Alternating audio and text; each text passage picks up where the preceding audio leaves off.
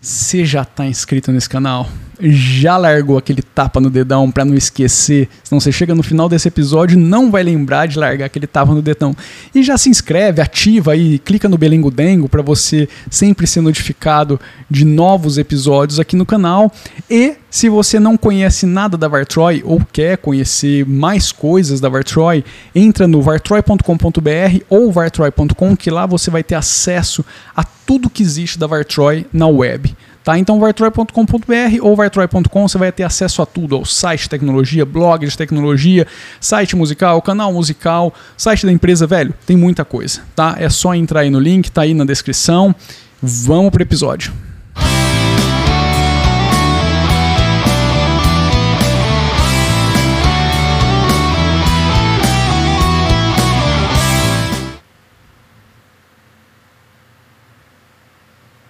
Acabou. Acabou meu cafezinho. Porca miséria. Fala galerinha, belezeira? Sejam bem-vindos aqui a mais um episódio no Virtual Tech. Como prometido, vim falar um pouquinho, sobre, um pouquinho mais sobre Android no episódio, episódio passado, não, episódio da semana passada.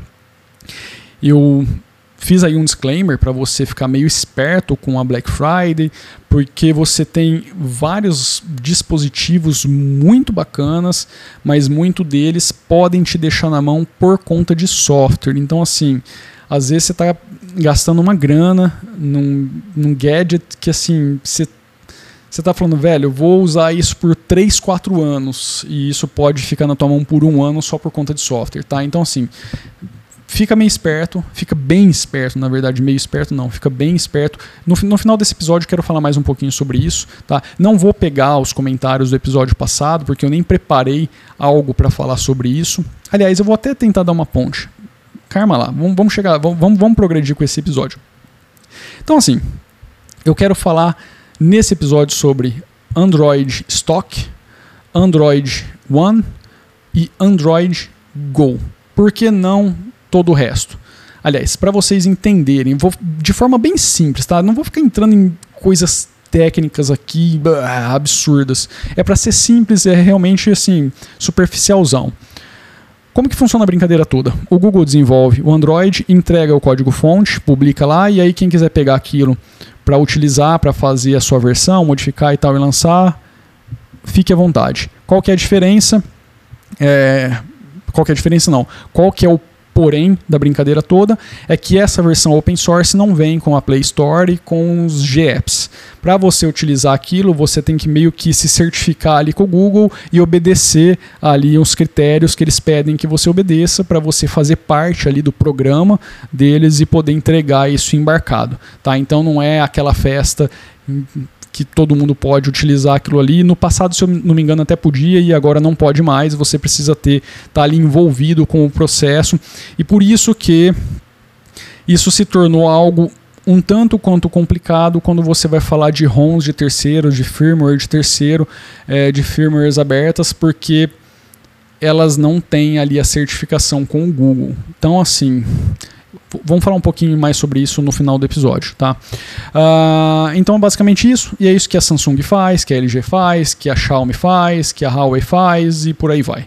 Tá? E aí eles fazem as modificações por baixo, por cima daquilo lá que o Google está entregando, e por isso também que os updates acabam sendo um pouco complicados, porque o Google atualiza a base, esses caras precisam vir aqui, pegar a base atualizada e adaptar tudo que eles fizeram para rodar em cima disso ou adaptar isso para rodar aquilo, tá? Então é, essa é a confusão, essa é a maçaroca, é por isso que a coisa é tão complicada, porque você precisa de um time focado nisso para que essa conversa seja fluida o tempo todo, porque a base está sendo modificada o tempo todo. A gente vê, por exemplo, no Linux, pega aí uma distro rolling release e o tanto que ela está evoluindo, a velocidade que ela está tá evoluindo. Com o smartphone não é diferente tá? com o sistema operacional do smartphone não é diferente. Então você tem isso constantemente sendo desenvolvido e é, recebendo atualização, e esses caras precisam ficar constantemente correndo atrás para fazer o casamento das duas coisas para que elas funcionem. Tá? Então vou, vamos focar aqui nos três, nos três que eu tinha comentado: Stock, One e Go. Stock é o Android que o Google é, entende como sendo a, a, o ideal que eles, que eles imaginaram. Tá, é o idealizado pelo Google e só é entregue nos pixels da vida hoje. Eles eram o Android Stock era entregue no Nexus, só que o Nexus morreu, ele deu lugar para o Pixel, então ele faz hoje, ele está presente hoje só no Pixel. Então aquilo ali é tudo Google. O Google é responsável por software e hardware. Tá? Então o mais próximo que você vai ter, mais próximo não, eu acho que esse é o exemplo do Android puro, 100% puro. Ponto. Ah, mas tem modificação do Google. É do Google a, a porcaria toda. Então, assim, essa é a versão pura do Android. É como o Google idealizou a brincadeira toda, como ele deveria rodar. Tá? E aí você tem em segundo plano ali o Android One, é um programa novo, não é tão novo assim, mas a, a, essa característica que ele tem hoje é teoricamente até que um pouquinho nova. A gente deve ter o quê? Um ano, um ano e pouquinho dessa iniciativa. Como que ela funciona, em tese? Você tem o Google cuidando do software, sistema operacional, update, aqui, e o OEM, o manufacturer, aqui entregando hardware. E aí esses dois fazem um bem bolado aqui, o Google se incumbe, se responsabiliza por manter esse bichinho rodando aí por três anos. São dois anos de upgrade de software e três anos, no mínimo, tá num disclaimer, só que eu não acredito que passe de três anos, mas três anos de update de segurança de software. Então, é, se você pegar um device lançado, é muito importante você saber que isso é da data de lançamento do device naquela região. Então, se ele foi lançado em janeiro desse ano, comece a contar a partir de janeiro. Tá? Não é da data que você comprar o device, não, é da data que ele foi lançado naquele mercado. E aí você vai receber aí esses upgrades e updates se você estiver pegando um device de 2019, você vai ter pelo menos ali dois upgrades de software, você vai subir para a versão 10 do Android e para 11 e deve ter ele sendo atualizado nos patches de segurança até 2022 não mais do que isso. Duvido que vai passar de três anos as atualizações de segurança de software, até porque o Google não passa nem com os dele, porque que vai passar com o do, do terceiro. E eu não sei ainda exatamente como isso está funcionando, porque infelizmente a galera que faz review, que fala sobre celular, device, está muito focado na versão do Android que ele está rodando, se ele vai receber ou não a próxima versão do Android, só isso em termos de software. E depois é foco no hardware, tela, quanto de memória, processador, e a galera esquece, ninguém está falando sobre isso. É muito foda, porque assim, você. Cara, qualquer conteúdo que você vai procurar hoje é só isso. É, é muito difícil de você saber como que as coisas estão de fato funcionando nesses programas nesse programa específico, tá? Se a coisa realmente está acontecendo. E aí depois você tem o Android Go. O Android Go diferente do primeiro e do segundo, o Google libera o código para o OEM, tá? para o manufacturer, e ele se vira para entregar as atualizações, para entregar as versões para a sua base. Não é o Google que entrega isso diretamente. Quem entrega é o OEM. O Google entrega para esse cara e ele faz essa o repasse, tá? E a outra grande diferença do Android Go para o restante é que a proposta do Android Go é atingir devices de baixo custo, devices de entrada, aqueles devices bem fraquinho. Então você tem os, os Go Apps, né? Vamos colocar assim, que são aplicativos modificados para rodar assim, de forma bem mais leve nesses devices. Você hoje vai encontrar ali o Google Maps, pode procurar ali Google Maps, Google Maps Go, você vai encontrar o YouTube Go, tá? São versões modificadas desses aplicativos para serem bem mais leves, mais enxutas para rodarem nesses devices. Você não vai ter lá uma excelente experiência com seu smartphone se você for por essa linha, mas para mercados emergentes, tá? dependendo do local onde ele está sendo lançado, isso faz toda a diferença porque é meio que um é, facilitador, um abre portas para que aquela região, aquela população tenha acesso a algo mais além de um smartphone simplesinho. Então, assim, é um programa focado nisso. Eu nem sei se isso tem no Brasil hoje. E eu sei que está é, acho que está lá mais para a Ásia, tá para aqueles cantos lá, o programa, programa Android Go. Então é basicamente isso. O Stock Android, Nexus, o Pixel da vida, tá? É Google Google, é só Google. Android One, Google, Manufacturer, OEM. Aqui você tem um, um bem bolado, um bem casado, Google Software, OEM, Hardware. Então a coisa deve funcionar assim. Espero que esteja funcionando assim. E o Android Go, Google entrega tudo para cá. Esse cara se incumbe de fazer os updates e os upgrades. E o foco aqui são os dispositivos de entrada. Essa é a grande diferença.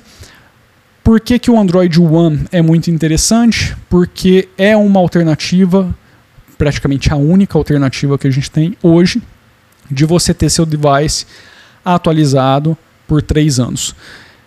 Por favor, se alguém aqui souber me dizer qual outro manufacturer que de fato esteja fazendo algo parecido, entregando dois anos de upgrade de seu sistema e três anos de update de segurança, deixa aí nos comentários que eu gostaria de saber. Procurei em vários locais. O mais próximo de algo assim mais palpável em termos de informação, é, eu achei no site da Samsung. Lá eles têm um esqueminha que eu até achei interessante, mas é difícil de você saber per device, né? O que, que vai acontecer com aquele device? Que assim, eles têm os monthly updates, né? Que são as atualizações mensais de patch de segurança. Esse device depois ele vai cair para o quarterly updates, que são a cada quatro meses, aquela é, atualização vai ser lançada, e depois só quando for de fato necessário.